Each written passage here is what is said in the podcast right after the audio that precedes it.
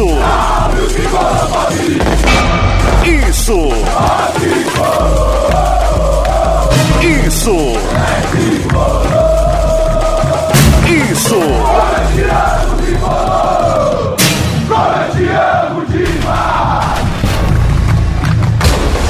Isso é.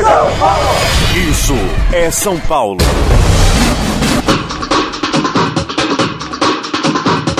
Isso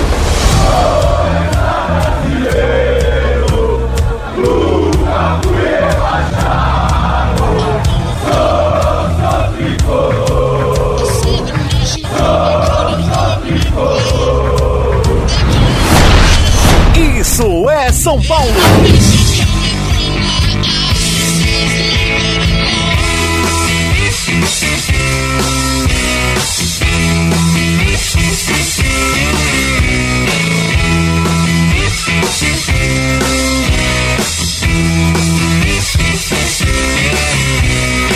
Chegamos, começa agora mais uma edição do IESP, o podcast do Isso é São Paulo, episódio número 45. Ó, o IESP tá chegando em um ano de vida, em 50 edições de podcast.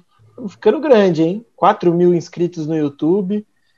Mas lembrando que aqui, esse podcast semanal, pode ser apreciado por vocês no Spotify, no Deezer, no Castbox, no Apple Music e também no nosso canal no YouTube, por que não?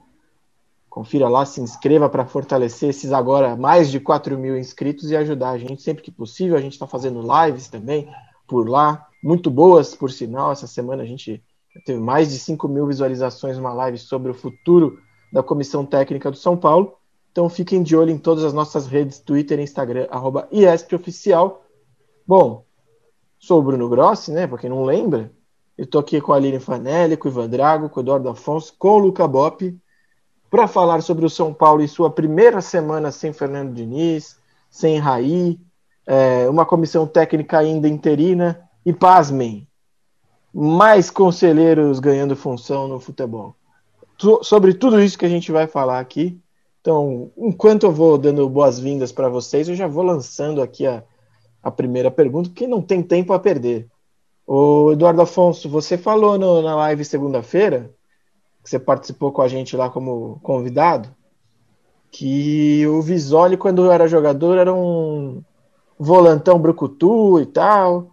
Ele assumindo agora como interino para essa reta final de brasileiro, você imagina que ele vai mexer no estilo do time, vai querer um time diferente, ou na base ele jogava dentro do estilo do São Paulo ali, do Jardine, do Orlando Ribeiro, e não vai mudar muito em relação ao Diniz? Tudo bem, Grossi? Grande abraço para o Ivan, para a Aline, para o Bop para todos que nos acompanham nesse podcast do Isso é São Paulo. Ah, eu acho que ele jogou há uns 30 anos, uns 25 anos, era outro tipo de futebol, né? E, e acho assim que o, o, treinador não tenta impor aquilo que foi em campo, porque ele trabalha com jogadores de características totalmente diferentes. Por exemplo, no atual elenco do São Paulo, sim, numa, numa lembrança superficial, não tem nenhum jogador que lembre o, o que o Visoli fazia em campo, o que eu vi o Visoli fazendo em campo, né? E quando eu digo Brucutu, é porque aquela geração dele era formada por muitos jogadores acima da média. Então ele era um brucutu para aquela geração que era sensacional. Uma geração que você podia montar quatro seleções, 44 jogadores e você formava quatro seleções brasileiras, na minha opinião. Não gosto muito de saudosismo, mas eu vivi aquela geração. Mas assim, eu acho que ele vai fazer o time ser muito competitivo. Ele é um cara muito competitivo. Ele sempre foi em campo um cara muito competitivo e aprendeu na base, nesses anos todos de base, a competir demais. E eu acho que a característica do São Paulo é muito achismo, porque a gente não está vendo nada, né? E é só pouco tempo de treino, mas acho que a gente vai ver um São Paulo muito competitivo se for o visório técnico na próxima quarta-feira contra o Ceará. É, porque vai saber, né? Tem chão até lá, o São Paulo pode resolver sua situação. O Ivan Drago, o Ramires, o espanhol Miguel Ramírez, era o nome favorito, mas ele está mantendo a palavra de que, ao mesmo tempo que ele mantém a palavra, ele joga bomba para o Inter, né? E aí, vocês vão querer ficar comigo mesmo? Vão ficar com o Abel? Por enquanto, ele mantém o compromisso com o Inter, disse ao São Paulo isso, mas a bomba está lá em Porto Alegre agora, né? Tudo bem, Grossi, Luca Bop, Aline, Eduardo Afonso, um abraço a todos que nos acompanham. Se ele não tivesse esse acordo verbal com o Internacional, eu me arrisco a dizer que ele seria anunciado imediatamente como novo técnico do São Paulo. Porque ele já foi consultado em outras ocasiões e é um nome bem avaliado internamente. Eu acho que essa situação não esfriou. Embora o São Paulo tenha consultado e tenha recebido a informação de que ele tem um acerto verbal com o Internacional, existe uma outra informação que vem do sul do país que o Internacional vai oferecer um contrato, uma renovação contratual ao Abel Braga, pelo que ele vem fazendo à frente do Inter. E se de repente o Inter liberar o Ramires, eu tenho certeza que ele tem tudo para acertar com o São Paulo. Pelo perfil, pelas ideias e pela questão econômica, porque o São Paulo tem esbarrado nessa questão. O mais importante, eu, eu penso, que o São Paulo precisa saber exatamente onde ele está e onde ele quer chegar. Então, por exemplo, quando a gente pensa que o Visoli vai ocupar o cargo até o final do Campeonato Brasileiro, ele vai pegar algo já construído pelo Fernando Diniz e vai ter que deixar algo para o próximo treinador. Se o São Paulo não quer causar uma ruptura na filosofia, talvez trabalhe com um modelo diferente, mas não uma ruptura na filosofia, ele não vai chegar para fechar a casinha nessas últimas rodadas do Campeonato Brasileiro. Evidentemente que uma linha de trabalho será seguida. E ele vai seguir essa linha determinada pelo clube, imagino que pelo Murici Ramalho. Então, é, só resta saber o que o São Paulo terá, independentemente do nome, e você me perguntou sobre o Ramires, eu acho que é interessantíssimo que o São Paulo realmente faça alguns questionamentos ou faça algumas entrevistas. Se ele quer um determinado profissional, o que esse profissional tem a oferecer para o São Paulo? O elenco que você vai trabalhar é esse. Se encaixa, é compatível com o seu modelo de jogo? Se não é, o que é preciso? Se é, mas não é necessário, o que é preciso? Cabe dentro do orçamento? Então, o São Paulo precisa criar um projeto e não trazer um cara apenas pelo nome. Acho que o São Paulo precisa pesar várias, várias circunstâncias, vários fatores para diminuir essa margem de erro. Vamos ver com quem essa diretoria nova, que simplesmente encerrou a era Leco no futebol do São Paulo, quem será o primeiro nome que ela realmente vai querer trabalhar para comandar o time dentro de campo. Ô, Bruno, Opa, Edu. Bruno, só, só aproveitando para você até fazer as perguntas ao Bop e à Aline, que o Ivan disse tem muita verdade. São Paulo tem consultado aí técnicos, já começou a fazer isso desde de ontem, ontem que eu digo terça-feira, né? Quem ouviu o podcast aí qualquer dia, desde terça-feira, e, e pretende até sexta-feira terminar essas consultas e aí escolher um dos que foram consultados para partir para a negociação, aquele que for de consenso, aquele que respondeu melhor as consultas de acordo com o plano. E pretende começar a negociação para valer entre sexta e sábado. E sobre o Ramires, essa informação que o, o Ivan trouxe, né? É isso mesmo. Depois de um não pretendo negociar porque já tem um acordo com o Inter, já houve um contato do staff do Ramires com o São Paulo, não digo abrindo uma negociação, mas não se colocando fora do negócio. Isso aconteceu hoje, quarta-feira. Então, só para completar, foram informações que a gente apurou durante todo o dia. É, o, o Inter joga essa, essa rodada, né? O Inter joga amanhã joga contra o Atlético, Atlético Paranaense. Paranaense às 9 horas. Amanhã, digo quinta-feira, né? Pode ser que seja hoje, né? Porque a gente vai soltar o podcast nessa quinta-feira. É, supondo que o Inter vença e continue com a, com a margem que tem, o título já mais próximo, é, é, é é fácil imaginar que eles acelerem esse processo de oferecer a renovação para o Abel. E aí, por isso, não sei se você concorda, Aline, é, o Ramires, ao lembrar que tem esse acordo verbal, ele não está apenas avisando o São Paulo, pera um pouco, ele também está cobrando o Inter, né? Tipo, vamos acelerar aí. Concordo totalmente, Grossi. Um oi, um beijo para você, para o Luca, para o Ivan, para o Edu, para todo mundo que acompanha a gente aqui no IESP é, é um, um sinal, porque até então o Ramires tem um acordo verbal e estava ok. Mas aí o Inter tá ganhando, tá na liderança, pode conquistar o título do brasileiro, o Abel tá super bem com esse elenco, e o Ramires tem essa oportunidade. Então, ele também tem um pouco de receio do tipo, pode ser que eu fique sem nada. Eu estou esperando uma coisa e pode ser que essa coisa não role, e aí eu demorei muito para falar para aquela outra coisa. Então também foi, é, é, bom que ele se posicione do tipo: olha, eu tenho outros interessados. É, não duvido que também o Inter demore um pouco para resolver, até para dar uma segurada e acabe esquentando um pouco mais esse mercado. O Edu já falou que o São Paulo efetivamente quer quer buscar as negociações de uma maneira mais sólida a partir do fim de semana. E, então, o São Paulo também não demonstra é, querer esperar muito tempo para que isso seja viabilizado. Eu até estava, a gente estava conversando na live, não, fim do Campeonato Brasileiro. E, e, depois que caiu a minha ficha, que sim, já estamos em fevereiro e é tudo daqui 20 dias já. Não, não é tipo daqui um mês, um mês e meio, não. Já está muito próximo isso. E, e é importante essa, é, esse trabalho que o São Paulo tem feito agora, à frente com o Belmonte e com o Murici, né? De entender o que esse profissional poderia acrescentar para o São Paulo, poderia encaixar no elenco do São Paulo, com tudo que o São Paulo. Desculpa, repete para mim, eu não entendi direito. Quem é que está comandando? Belmonte e o, e o Ramalho. Obrigado. Por quê? Você já quer Lim, cornetar? Limpa aqui, tá Não subestime é. o Belmonte. Não, não, não, não, não. Não, não subestime não, o Belmonte. Não, não, é porque. Não, e, e, outra coisa, eu não ouvi direito. É porque o, o Júlio já tinha falado sobre essa trinca, né? Belmonte, embora ele tenha Sim. mais dois com ele lá dentro, né? O Nelsinho e o Chapecó. É, o Rui Costa e o Murici Ramalho. É, e pelo tá, que o Casares. O Rui tá fora de tudo, por enquanto. É, então, pelo tá que o Casares botou lá na coletiva pra gente, ele até usou a palavra gerente pro Rui Costa, e eu até comparei na live da última segunda, se ele é gerente, vai negociar, vai fazer a questão contratual, ele vai mais ou menos ter a função que o pássaro tinha, então não é efetivamente um diretor executivo como estamos acostumados a acompanhar no futebol e como o Raí foi, então até vai mudar um pouquinho o nosso pensamento com relação a isso.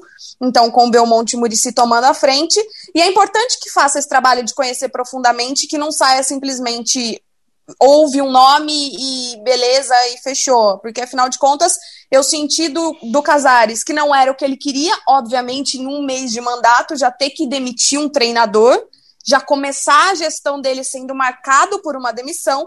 Então, esse cuidado na escolha do próximo treinador. Bom, o pessoal falou um monte aí, tô achando que ninguém queria que o Luca desse um oi aí pro público, porque todo mundo discursou aqui, já apresentou sua tese. Agora eu quero saber do Luca, em cima da pergunta do Ivan, é, sobre ter cuidado na hora de escolher o técnico para não pegar um técnico para o qual esse elenco não se adapte. É, se isso é ainda mais essencial para um ano em que o clube planeja gastos tão baixos com contratações. Eu acho, boa noite, estamos gravando à noite, para você, querido Bruno, Aline, Ivan, Edu, é, para os ouvintes. Eu acho que o São Paulo está numa sinuca de bico, porque o São Paulo vai ter que reformular o elenco de alguma forma, pelo menos o perfil do elenco, trazendo jogadores com outro tipo de entrega em campo, né? Uma coisa meio bom e barato e tudo mais, e, e isso passa por economia de alguns nomes, como o Ranfran, praticamente a carta fora do baralho e tudo mais. Então o São Paulo tem essa, essa frente que tem que tratar e um treinador que faça alguma mágica de alguma forma com um elenco mais modesto. Então eu acho que o São Paulo está nessa bifurcação de decidir ao mesmo tempo duas coisas muito importantes. Então vai ter que fazer, vai ter que trocar o pneu com o carro em movimento, basicamente, falando com o treinador numa linha e na outra linha falando, puta, vamos ter que economizar aqui e tal. Então, é, eu, eu, lamento que o São Paulo tenha que fazer isso agora, porque eu acho que dispersa, né? A gente acabou de receber informação, a gente, né? Quem sou eu para receber informação? A gente viu que a, que a Nádia Mawad falou do Nicão, né? Que o São Paulo tá, estaria interessado nele e tal. Assim, Nicão é um jogador super competitivo um ponta, quais treinadores gostam de jogar com pontas, com esse perfil de jogador e tudo mais, precisa ver. Grossi, sinceramente, assim, eu só quero um treinador que faça o São Paulo lutar. Um time na fila tem que lutar, competir, brigar, desarmar o adversário.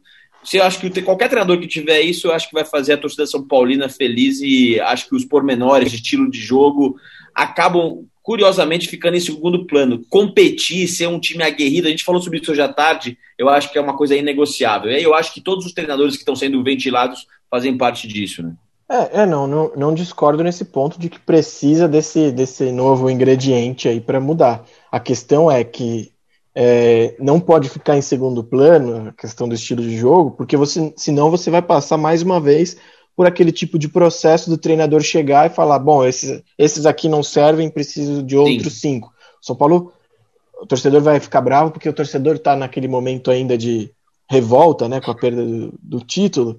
É, então ele quer que saia todo mundo que ele não gosta. E assim, não vai ser possível o São Paulo fazer sim, isso. Sim. O São Paulo vai precisar ficar com o Vitor Bueno, com o Pablo, com o Tietchan. Mandar embora custa caro. Exatamente, mandar embora custa caro. E não é tão simples assim é, as trocas, né? O, o Luca falou: ah, conseguiu uma boa troca com o Luciano. Perfeito, acho que é um bom caminho mesmo. Mas não são tão frequentes assim e elas, é, elas podem trazer riscos, né? o Grêmio, por exemplo, correu um risco ao trocar o Luciano, que não estava bem lá, pelo Everton. E não foi bom para o Grêmio, no fim das contas. É, então, assim, são riscos que se correm, né? O São Paulo mesmo teve aí Arouca por Rodrigo Souto, enfim, já tem vários exemplos de como é, pode não dar certo uma troca, mas a torcida vai ter que ter paciência nesse sentido, né, Ivan?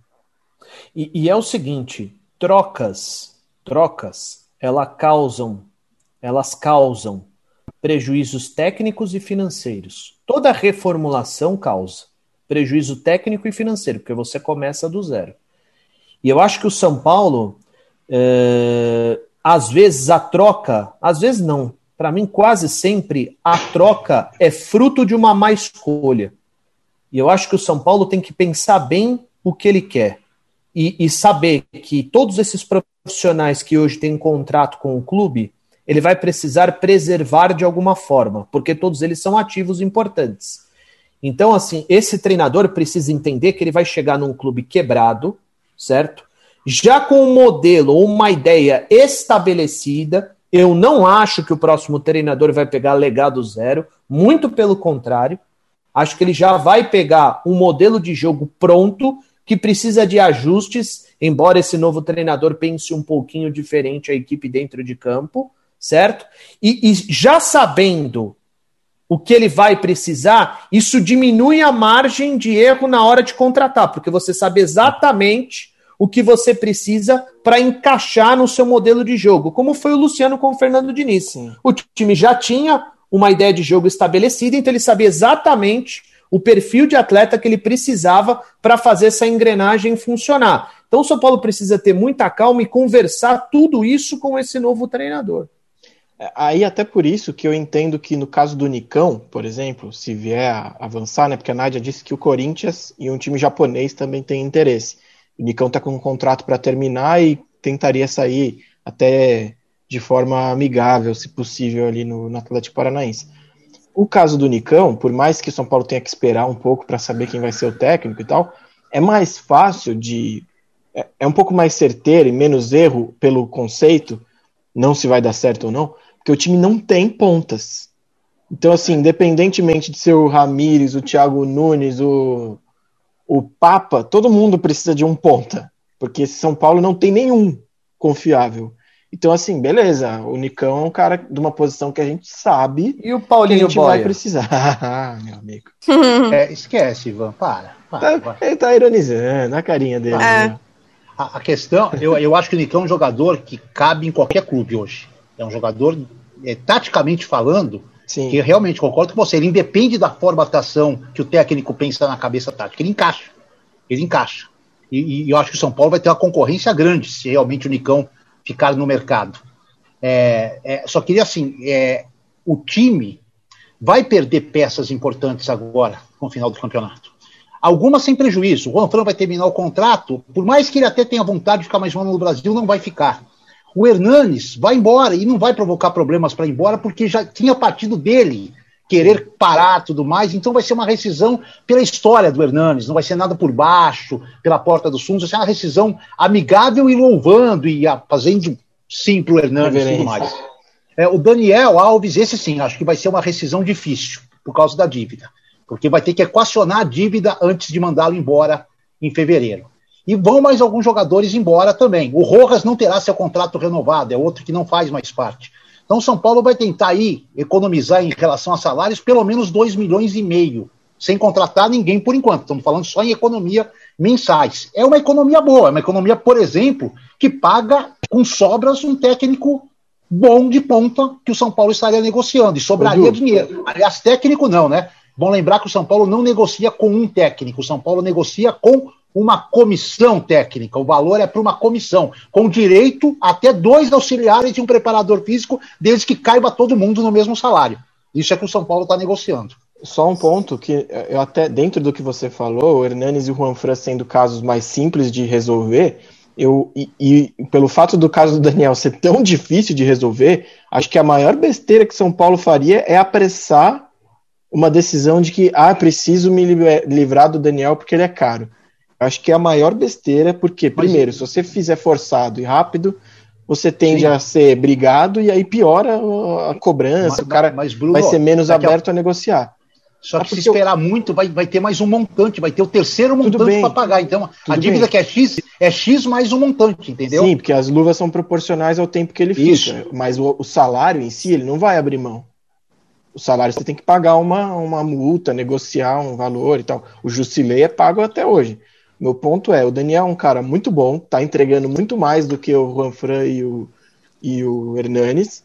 Claro que não está bem nos últimos jogos, mas assim, ele deu mostras de que pode ainda ser útil. Então eu não me desesperaria para desfazer nenhum acordo com o Daniel. Tirou o Hernanes, tirou o Juan Fran, Rojas, Carneiro também acho que está com contrato para acabar. Sim. É... Trellis, Trellis vão tentar negociar para que ele vá embora. É, então. que acaba no final do ano. Já tem vida. uma forma de você aliviar um pouco a folha, né? Diga, Lucas. E daria uma, daria uma informação em primeira mão sem dizer o nome, hein? É. Um jogador da base do São Paulo já tem uma proposta. Uma proposta boa. Não falaria o nome do jogador porque não foi autorizado. Uma proposta boa. Mas pera, tá na próxima, base ou tá no time de cima? Próxima que foi vendido o Anthony. Eita! Rapaz. Bom, é, tem isso. Né? Vende, vende, já vende aí. Igor Gomes, Brenner, esses podem sair mesmo. Mas pera, oi, oi, Edu. Vender. Não falo é. mais nada. É um jogador da base. Não sei se está no time de cima, no time de baixo, no time de ah. meio, no sub-20, no aspirante, se não está treinando. Não tem aspirante. Você já foi melhor, hein, Edu? É, não ficou autorizado ainda para divulgar. Segurando a informação e você já é, foi melhor. Eu não, posso, eu não posso falar ainda, não está na hora de falar, né? Que legal. Não está na hora de Vou falar. Saber, hora que... Fala, Lucas, fala. Isso é uma grande notícia, né? Saber que é, tem um é. ativo valorizado do São Paulo, pô, é pra gente, pra Paulista, com distanciamento comemorar. E aí você pode agradecer ao professor Diniz, hein? Com certeza, inegável. grato. Aliás, hoje é o primeiro podcast sem Fernando Diniz. Esse não? Oh, teve dica, hein? Teve dica, vai, vai? Segue, segue, segue, segue. Não, não, não, não, não, eu quero ouvir a... Não, segue, segue. não, eu só queria dizer que esse é o primeiro... É, o que eu queria dizer antes era assim, um outro nome que foi ventilado é, foi do Gilberto, né, do Bahia. É, o Gilberto, o Nicão, são dois jogadores que têm um perfil deles, assim, não são nenhum deles é um craque de bola, um cara técnico exatamente, mas eles são brigadores. Então eu acredito que isso para mim tem um perfil de jogador. O Vitor Bueno é água e óleo desses dois jogadores, não tem nada a ver, nada a ver. Eu não imagino o Vitor Bueno dando carrinho, se reinventando, não é perfil dele. Eu acho um, cara, um jogador muito técnico, muito talentoso, inteligente, poderia render, rendeu muito bem em 2019, mas ele não tem esse perfil. Se esses dois nomes vierem a ser contratados, eu acho que mostra um perfil de jogador que é muito mais parecido com o Luciano, por exemplo, uma coisa mais brigadora. E aí eu acredito que jogadores como o Vitor Bueno, como o próprio Tietê, é, eu acho que não acaba não se encaixando para essa ideia de jogador que o São Paulo queira, que aí eu acho que independe, como você falou, porque o, o Gilberto também é uma carência do elenco. É que né? você não precisa eu ter todos desse perfil, né? Eu não traria o Gilberto. Eu acho é, que, eu, não, de, já tá eu não deixaria ele ter saído. Isso. Eu não deixaria ele ter saído. Mas hoje, dois anos mais velho, eu não traria o Gilberto. Dois anos nada, três anos melhor. mais velho. Três. Eu acho, eu acho um cara bem útil. Eu acho útil também. Meu medo se, é se, se ele tá fisicamente tem, Se você tem o Pablo e tem o Gilberto, você não consegue cravar que o Pablo vai ser o titular absoluto. Você ele, ele cravar, vai ter que disputar. Você não consegue cravar se tiver o Pablo, o Trellis e o Carneiros. Você não consegue, consegue cravar que o Pablo consegue. é o titular. Exato. E Calma, assim, Edu. Mas, mas isso assim é, Luciano, Nil, Nicão e Gilberto. Esse ataque é apaixonante. calma, calma. Eu, eu, eu, eu, só penso da seguinte maneira: é, se a gente olhar para o cenário nacional, para o contexto do futebol brasileiro, existem pouquíssimos jogadores acima da média, craques, que Sim. decidem uma partida. Existem pouquíssimos. A Libertadores Então- mostrou isso, Ivan. A É, final da exatamente. Libertadores mostrou isso. Exatamente. O River Plate, por exemplo, ele não tem nenhum craque. Tem vários bons jogadores, alguns ótimos, né? Mas nenhum grande craque. Então eu acho que o São Paulo, ao invés de, nesse momento, investir em um grande atleta, um cara renomado que vem da Europa, como, por exemplo, veio o Daniel Alves, o São Paulo tem que se preocupar com a parte estratégica, porque se você trouxer um bom treinador, ele vai ajustar coletivamente o seu time, seu time vai parar de correr errado e não vai precisar gastar tanto ou despejar uma fortuna para trazer jogadores que, que decidam a qualquer momento, e aí você não se preocupa muito com a parte coletiva, porque os caras vão fazer lá a, a função, o, o trabalho dentro de campo. Então, acho que o São Paulo tem que investir mesmo agora num grande treinador, um cara para mudar mesmo, para dar tempo e para fazer esse cara se desenvolver lá dentro. Eu acho que acima de qualquer outro outro atleta nesse momento, assim, qualquer craque. É, a, a questão do Gilberto apareceu por enquanto mais como um, né, não avançou muito, assim, um nome que acho que tá no gosto de algumas pessoas E, do e assim, clube e tal. Grossi, a gente tem algumas muletas no futebol brasileiro. Quando o time não anda dentro de campo, a gente fala assim, ó, falta raça, Isso. determinação, Era vontade. nisso O que eu ia time, chegar. corre, o time corre errado. Então a gente tem algumas Sim. muletas. Quando o time quando o time é ajustadinho e consegue os resultados, opa, você não precisa ter um pitbull, um cara que fala mais Exato. grosso, que dá tapa na cara, enfim. Embora a gente até goste, né, de uns caras que tem um parafuso a menos. Eu, pelo Não, menos. e a curto, questão é que você não enfim. precisa ter todos, né? Olha o efeito que o Um Luciano Eduardo provocou. Afonso, por exemplo, assim. O, Viso- o Visoli, se jogasse hoje, seria esse cara, daria tapa na cara. Não, mas meu ponto é que às vezes você não precisa ter todos dessa forma, né? O Luciano sendo um só foi suficiente para já mexer um esse pouco perfil. no espírito. Então, meu, meu ponto sobre Gilberto, que nem sei se avançou, se vai avançar, é, é que eu acredito que ele já esteja mais para descendente do que ainda na fase ótima. Tanto é que esse ano ele teve de novo muitos problemas de lesão e faz um segundo turno aí bem abaixo. É, mas enfim, era um, é como o Edu falou, não deixaria ter saído, agora não sei se eu traria de volta. É, bom, vamos passar pro, pro próximo tema aqui, que hoje ficamos sabendo que que temos, enfim, o Comitê Avançado do Futebol, que era a grande promessa do Júlio Casares aí para o departamento. Depois falou que não ia ter mais, que ia ser uma coisa mais conceitual, e hoje ele ganhou forma aí de novo.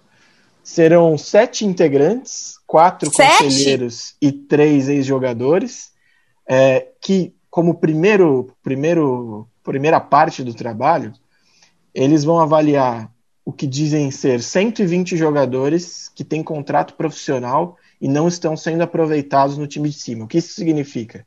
Sub-17 inteiro, todos. É, Sub-19, Sub-20, tem até um Sub-18 às vezes. É, jogadores que já estouraram a idade da base, todos esses, e jogadores que estão emprestados. 120 jogadores que não são aproveitados. A ideia é cortar isso. Falaram em cortar para 50, eu achei um número muito baixo, porque são três categorias, é, sub-17, sub-20, aí já seriam é, 50 jogadores, né? Então acho que é um Sim. pouco exagerada essa conta.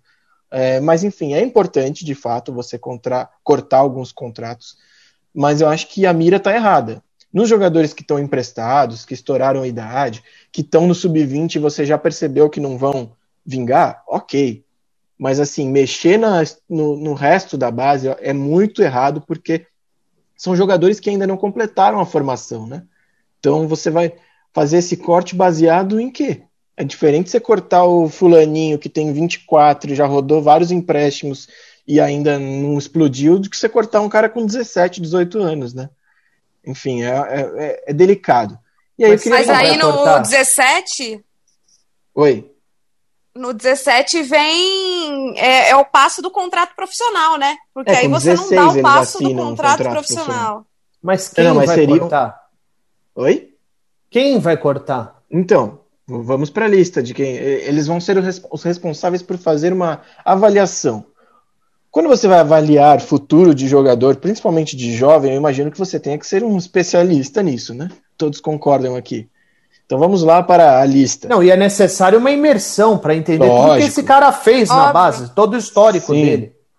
E aí Porque esperança... tem muito menino que tá lá de, sendo monitorado desde 8, 9 anos. Sim, exato. Não é uma questão de, ah, eu olhei, gostei, não gostei. Mas enfim, é. tem lá o Biasotto para isso, né? O novo gerente executivo da base, que as pessoas têm elogiado bastante. Então a esperança é que ele seja um filtro desse processo, um filtro mais técnico. Mas antes de chegar nele, ou enquanto está chegando nele, essas sete pessoas estarão envolvidas. Os conselheiros já estão confirmadíssimos. Dorival Decussou, conhecido também como pai de Caio Ribeiro, comentarista da Globo, ele é médico. É, aí os outros três, se eu não me engano, são engenheiros, alguma coisa assim. Mas é o Eduardo Alfano, que foi diretor de Relações Internacionais no, na gestão Aidar. O Gabriel Aidar, que é primo do Aidar e foi também diretor de Relações Internacionais na época do, da gestão do primo dele.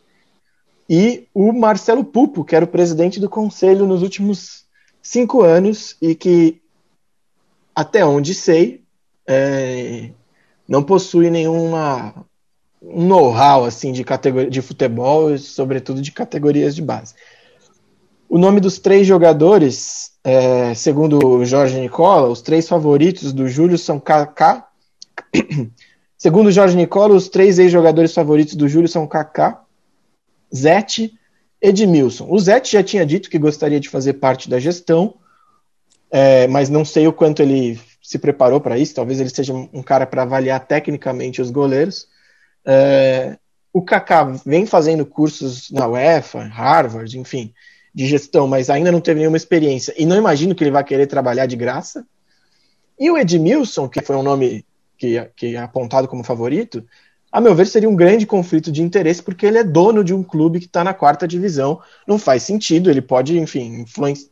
É, não é dizer que ele vai fazer, mas é errado. É salada, hein? Ó, a gente tem que pensar no Edmilson. Salada. Se fosse só o jogador Edmilson, a gente levaria muito em conta pelos serviços prestados. Mas hoje, obviamente. Sinceramente, não sei o que pensar. Porque os conselheiros não vão contribuir muito, né? É a gente já falou aqui diversas vezes que isso é algo que acontece por conta do sistema político do São Paulo. Os conselheiros elegeram o presidente e o presidente agora está arrumando é, um carguinho, vamos colocar desse, dessa forma, né? É, é a famosa contrapartida. Então, assim, os conselheiros não vão poder contribuir nessa questão e vamos ver quais serão os atletas que vão de fato participar desse processo, né? Mas assim, só quem só uma avaliação técnica para que isso dê certo, né? Ou seja, só quem só quem está lá dentro, quem tá quem vai fazer parte de uma imersão lá dentro para entender o histórico desses, desses garotos, eu sinceramente acho uma salada e me, me preocupa um conflito, né? O que a Câmara é. decidir conflitar com o que a comissão técnica necessita, precisa ou pretende utilizar.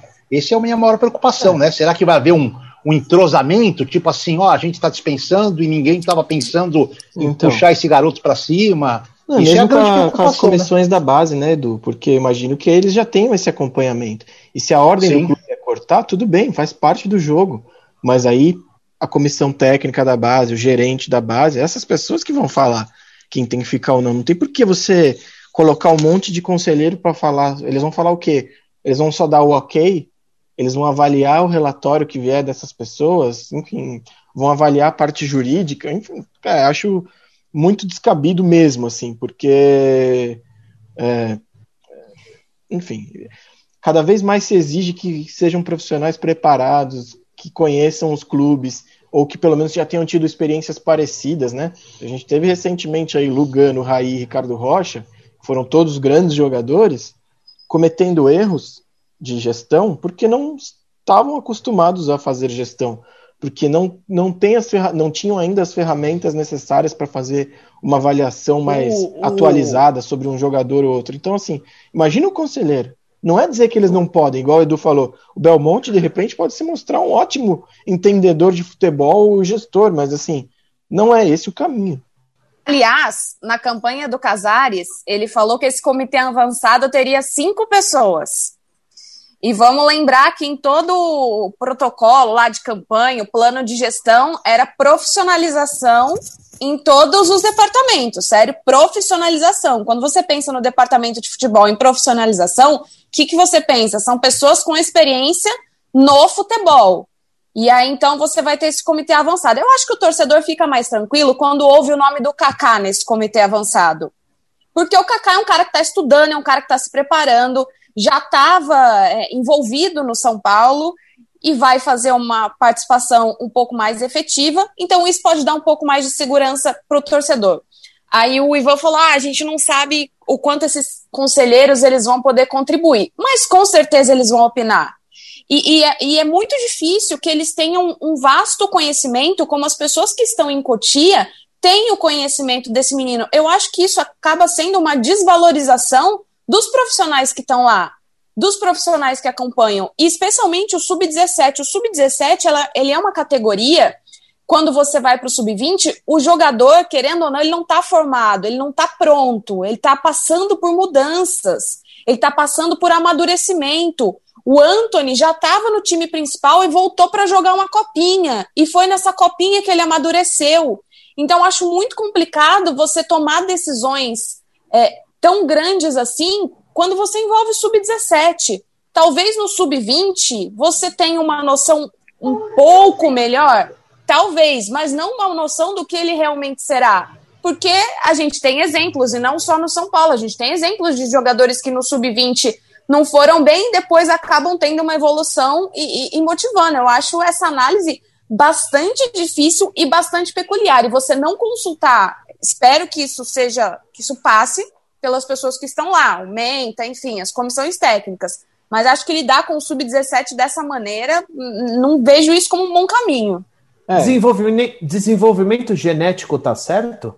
Quando a gente entende que o cara tá passando por uma mudança, o corpo dele tá passando por mudanças? Sim. É, ele tá amadurecendo o corpo, né? Com Sim. 17 anos. é um desenvolvimento genético, mais... né? É. Sim, você tá com. Sim. É a idade, 17 anos, o cara não tá com o corpo formado, velho. É. Sim. É só você ver o time, a diferença do time do, do time, por exemplo, o time que foi campeão da vice-campeão da Copinha em 18 e o que foi campeão da Copinha em 19. O é. de 19 tinha vários jogadores mais novos. A diferença deles. Ó, o Ivan Drago tá deixando a gente aqui, hein? Tchau, Ivan. Tchau, tchau falta de Deus, tchau. Um beijo, até a próxima. A gente não. continua, e tem, não desliguem, não desliguem. E tem um, é. outro, tem um outro negócio, Grossi. É, o Brenner. O Brenner estava destruindo no Sub-17. Beleza. Aí ele foi pro time principal, ele teve dificuldades, porque ele pulou uma etapa de amadurecimento. Vou falar, e se você ali. acaba desperdiçando um talento, porque esse talento pulou uma etapa de amadurecimento. É. E mesmo Por isso o Brenner que a gente... é outro exemplo, Edu, só rapidinho, porque ele estava emprestado ele poderia ser cortado porque ele estava emprestado. Ó, imagina total, a avaliação. Total. Estava emprestado sem jogar no outro clube. Você vai passar Sim. a faca. Não, não pode ser uma coisa é, simplista. Sim ou não? Exatamente, não é matemática. É uma coisa bem densa, inclusive, bem Sim. profunda.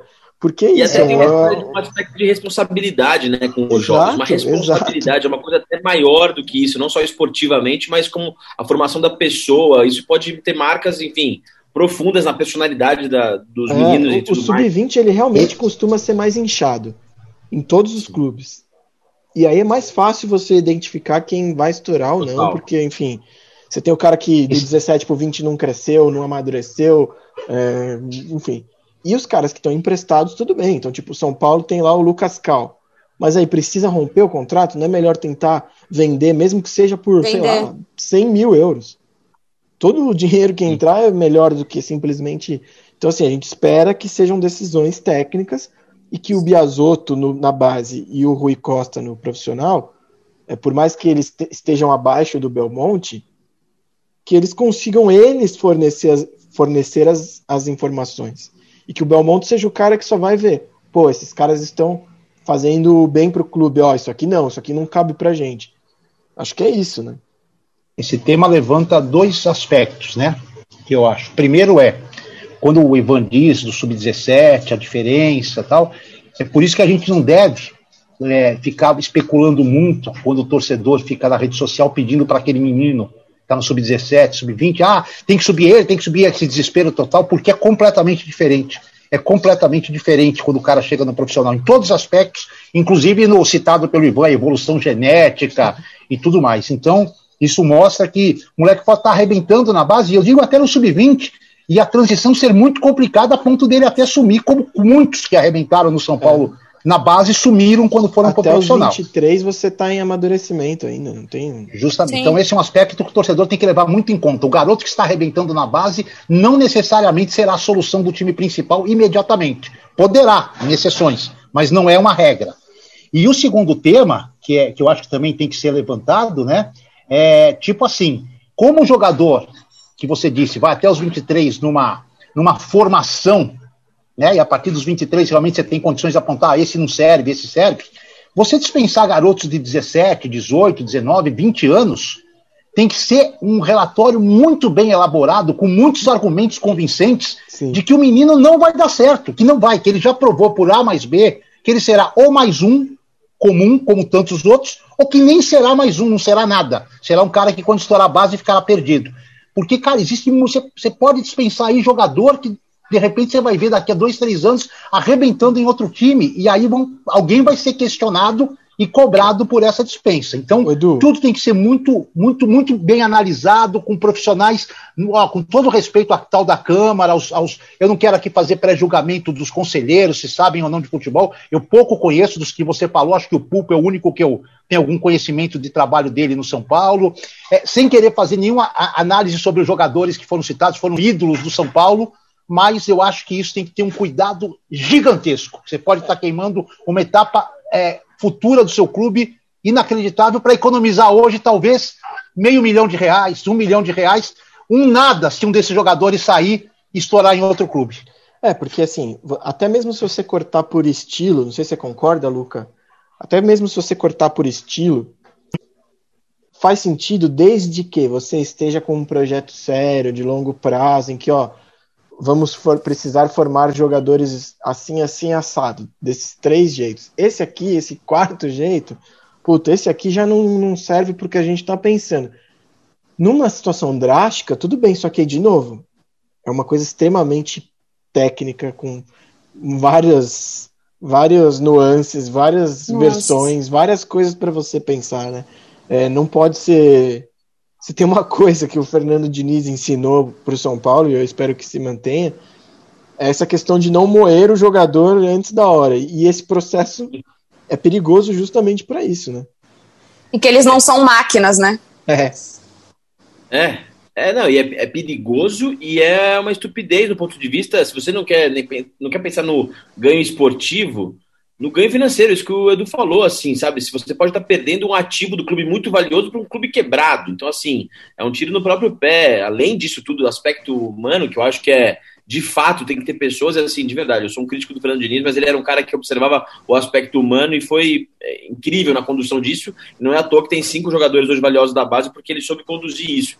É, o grande problema para mim, Grosso, eu acho que é uma coisa mais macro, assim, porque, como a Aline falou, a promessa na campanha era de profissionalização e isso é uma direção absolutamente contrária, 180 graus na outra direção, assim, sabe? Um inchaço de personagem. Pô, são sete caras para ficar responsáveis por uma coisa só. Me parece é, é, tem uma expressão, né? Muito cacique para pouco índio, sabe? É. é. muita gente te mandando e para uma coisa que, primeiro, precisa ser gabaritado. E será que precisa de tanta gente apitando sobre um assunto então, que talvez eles nem tenham conhecimento? É meio isso, né? Porque o argumento de que a figura do Belmonte, por exemplo, é uma forma de proteger o clube, de ter um cara ali que vai acompanhar o executivo de perto para ver se ele está seguindo, eu, eu não concordo, porque eu acho que o presidente está lá para isso, o conselho está lá para isso, mas eu entendo, porque é alguém mais próximo para fazer isso. Próximo, sim. Mas aí, beleza. Precisa ter tantos, então?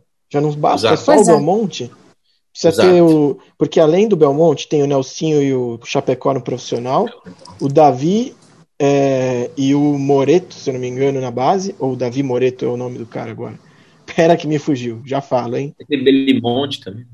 Pera eu aí. vou até recuperar um negócio para citar aqui da entrevista Lisboa do Casares. Isso mesmo, desculpa, Aline, perdão, me empolguei aqui. Eu Não, eu vou, eu vou recuperar, porque eu fiz a pergunta para o Casares sobre o inchaço que com esse comitê avançado teria uh, no futebol. E aqui, a pergunta foi: Quantas pessoas fariam parte desse comitê? Elas seriam remuneradas? Seria uma estrutura a mais do que o clube já possui no CT da Barra Funda e não pode, de alguma maneira, prejudicar com muita gente querendo dar opinião no futebol do São Paulo? A resposta dele foi: não, vou deixar bem claro. Será composto por cinco pessoas e é um trabalho extremamente técnico. Ele não vai dizer se deve votar na contratação, vai fazer um trabalho que deveria ser feito pela avaliação de desempenho que hoje geralmente indica um jogador dizendo fez tantas partidas e é importante nessa posição.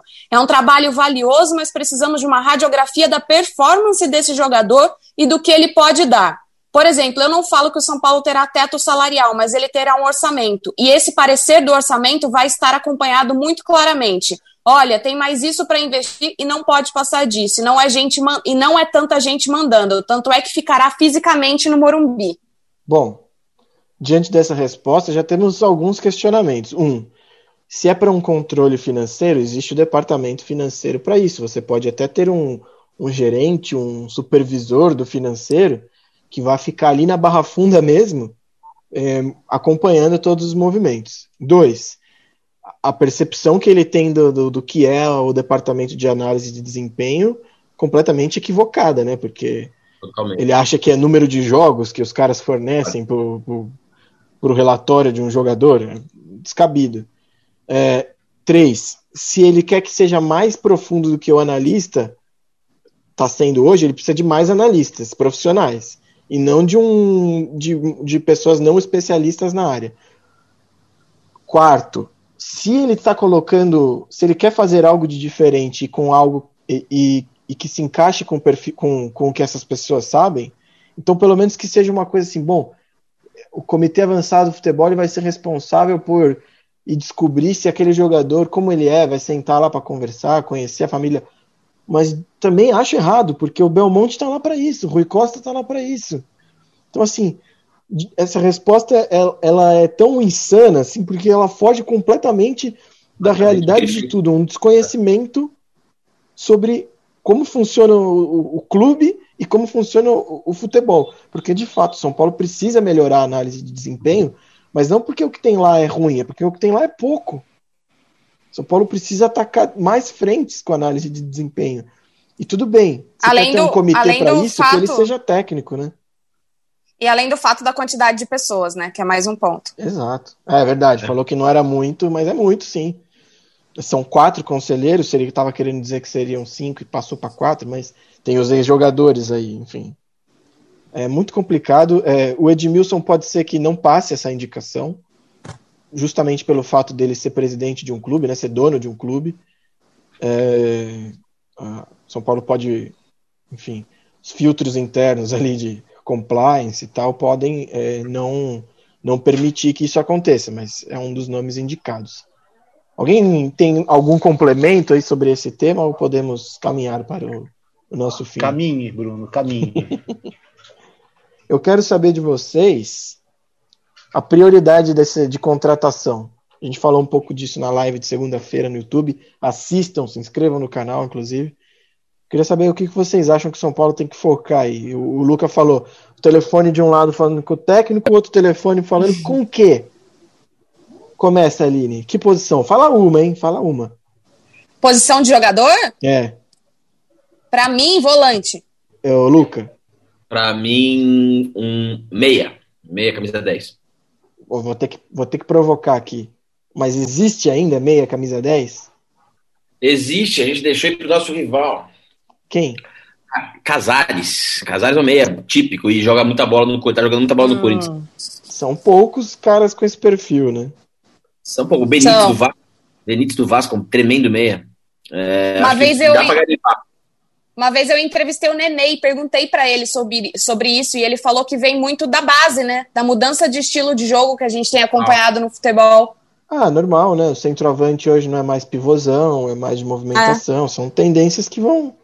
Cada, cada época tem sua, sua tendência, e isso interfere em algumas gerações até que surge uma nova tendência aí, né? Para você, Edu. Então, o meu era um meia também, porque eu não vejo São Paulo com meias hoje, né? São Paulo tem o Vitor Bueno, que não é nem meia nem atacante.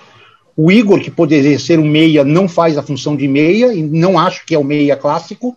E o Hernanes, que tentou fazer, também não é um meia. Então, o São Paulo não tem um meia de ligação. Um jogador que o, que o Lucas citou, o Casares. Não precisa nem ser essa condição do Casares, porque de repente a gente tem aí o Vina e o Claudinho fazendo a mesma função, só que com um estilo completamente diferente, né? Então, Meias possam exato, é isso que eu ia chegar. Precisa de um jogador nessa região do campo, que seja ou um clássico, que faça o que o Casares faz, que procure espaço. Eu acho que o Jean-Pierre do Grêmio é um cara que se aproxima um pouco é, disso, é, embora não ache ele ainda tudo o que dizem sobre ele, só acho que por característica ele se aproxima disso.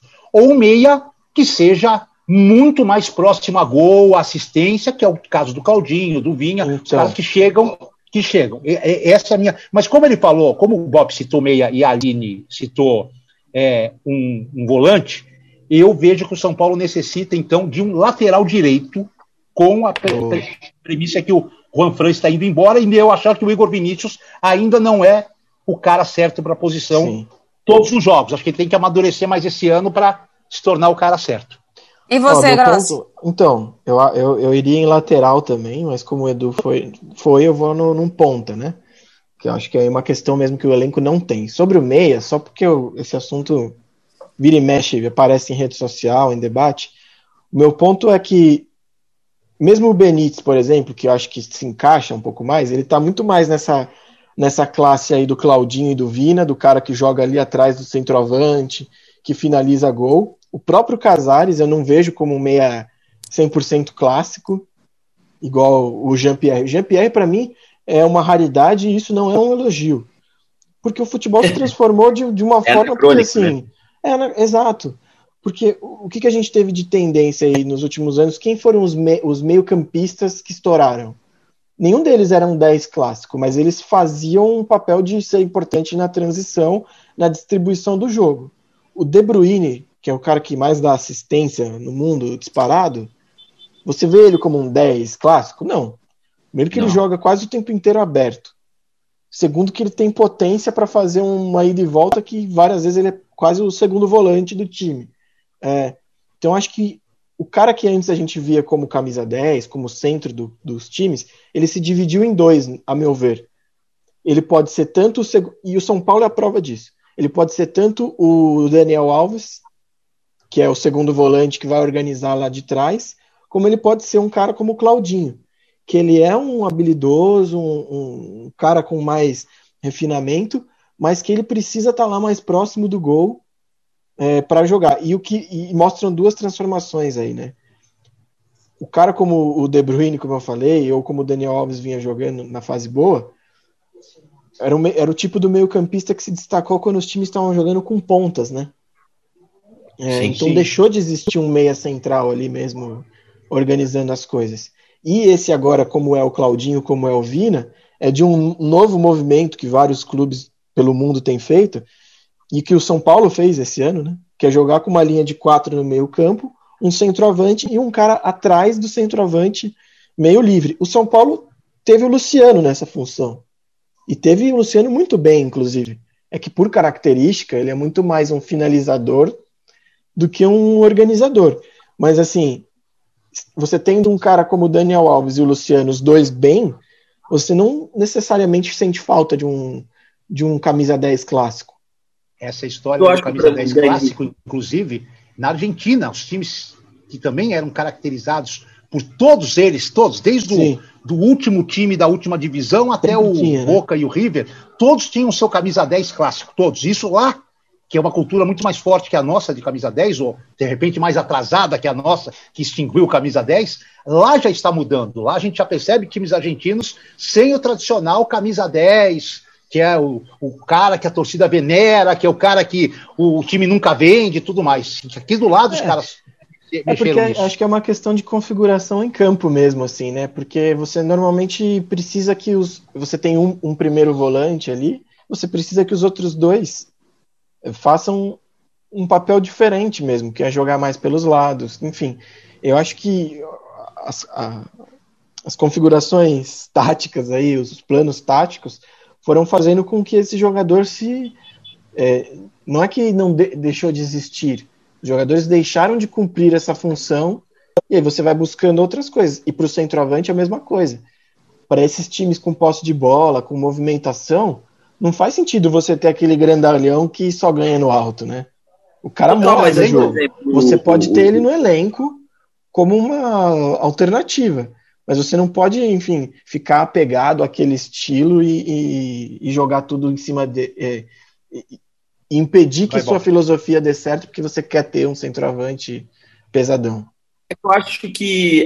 Eu falei camisa 10, assim, é que eu acho que o São Paulo faltou um jogador cerebral no São Paulo mais perto do gol. Aí sim. Então, eu acho Aham. que é isso. Então, o Daniel Alves é um cara muito cerebral, mas tá longe do gol. Isso. E aí eu todos, acho. todos os nomes falados se encaixam no que você disse. Todos, desde Isso, o Casares até o. Isso, Claudinho. é, é isso. Todos, Então, todos é. se encaixam. Aliás, eu queria trazer para a discussão isso. É, Claudinho está num Red Bull em recuperação, fazendo uma recuperação bonita, talvez hoje no segundo turno, se não o melhor, está entre os três times que melhor estão jogando, E mas eu teve uma fase do do time- campeonato. não, uma- teve uma fase do time terrível, ele estava lá. Vinha no Ceará, é, o Vinícius. Vina. Ceará, é, Vina, o, o, o Ceará fazendo um campeonato assim, em nenhum momento muito ruim, mas também em nenhum momento um grande campeonato. Jogos pontuais muito, muito bons do time, mas uma irregularidade parecida até com a do São Paulo, né? Só que assim, ele era ele era regular e irregular em, top, em pontos não tão esticados como o São Paulo foi, né? O São Paulo foi regular para o bem muito tempo e irregu- irregular, irregular para o mal também muito tempo. E aí o Igor Gomes, cara, não conseguiu se aproximar desses caras. O Igor Gomes decresceu. Decresceu. E ele poderia muito bem ser um desses caras. Talvez com um pouquinho menos de experiência que o Claudinho e que o Vina, porque os dois são mais rodados, mas ele era o cara. O Igor perdeu, cara. Ele perdeu, ele se perdeu em algum momento. Que ele poderia Mas ser eu um acho desses que Eu esquema acho que- de jogo, né, Edu? Sim. Não, mas ele se perdeu, ele não, não, não deu frutos, ele não, não Às vezes frutificou. em que ele jogou atrás do centroavante, o Diniz testou, né? é, Quando a gente começou com as lives, é, acho que a gente até falou, né, Luca, disso, do, do Igor mais atrás Falou. do centroavante. E ele não foi bem, não. Ele tinha uma Não. dificuldade ali de dominar de costas para defesa. E- E é normal, né? Aliás, Esse- pra mim, esse é um atributo que você dele- evolui mais velho, normalmente, né? A melhor fase do Igor Gomes, para mim, é de segundo atacante dentro da área. No São Paulo.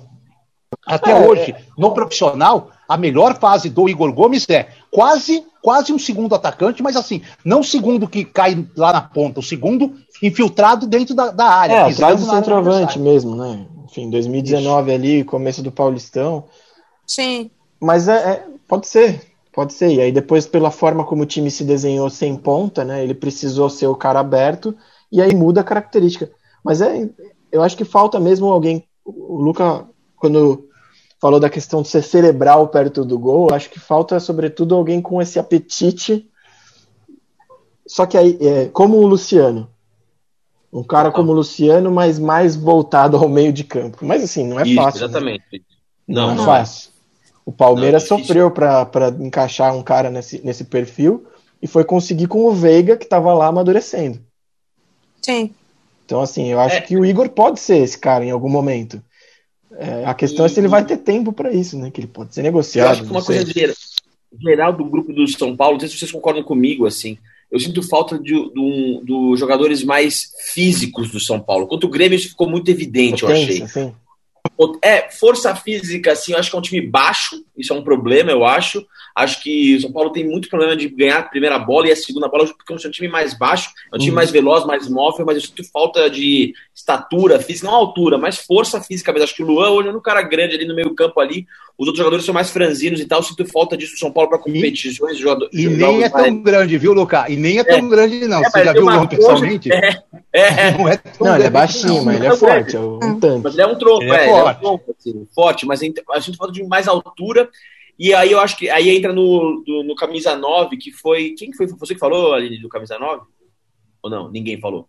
Não, a gente- Não. eu comentei do, É. de que também mudou. Né? Ah, isso, é, exatamente. Eu, eu acho que não precisa de um jogador tipo Fernandão do Goiás, que é só pela altura e é um cara É. meio oportunista ali. Mas sinto que o ataque do São Paulo, quando pega defesas mais duras, e o Kahneman, o Jeromel, foi muito claro no duelo contra o Grêmio, assim como o Brenner não conseguia se fazer, o Luciano não jogou, mas também é difícil ali. É, acho que falta uma característica de um jogador mais impositivo fisicamente, como foi Diego Souza, enfim, lá atrás, é, que conseguia se virar, dar alguma coisa, é alguém mais letal. Embora o Brenner seja letal, o Brenner, nesses últimos último mês e meio ali, deu uma queda muito brusca, talvez pela ausência do Luciano, mas acho que o São Paulo poderia observar isso.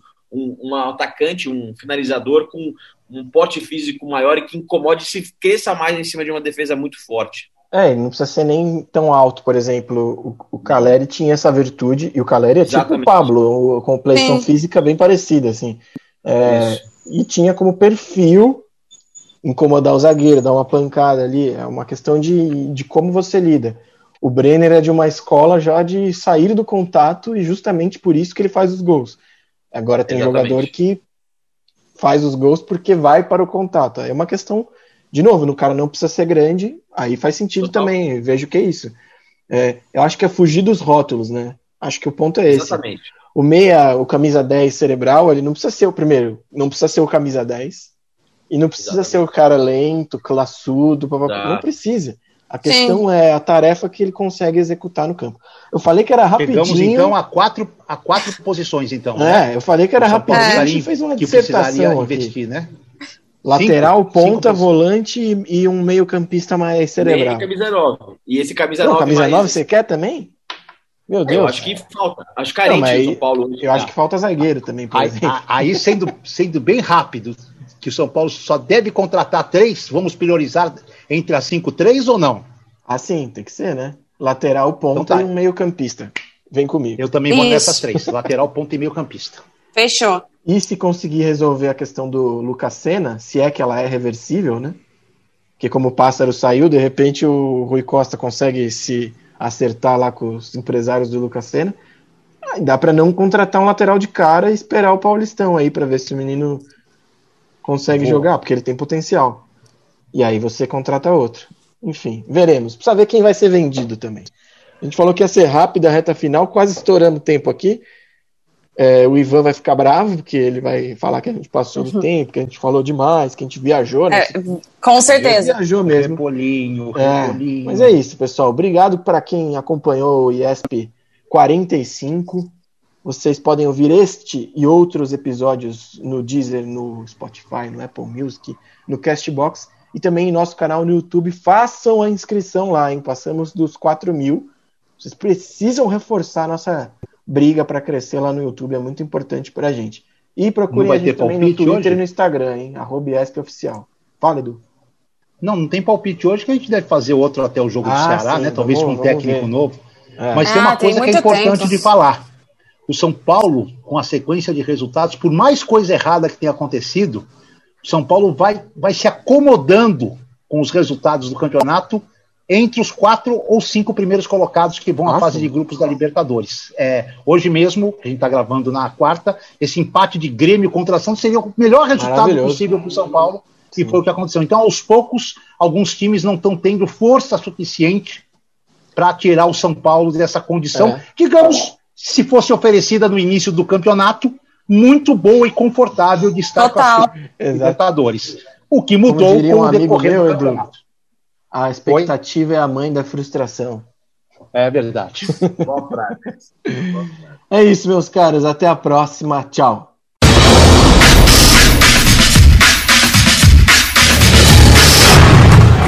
Isso! Isso! Isso! Isso!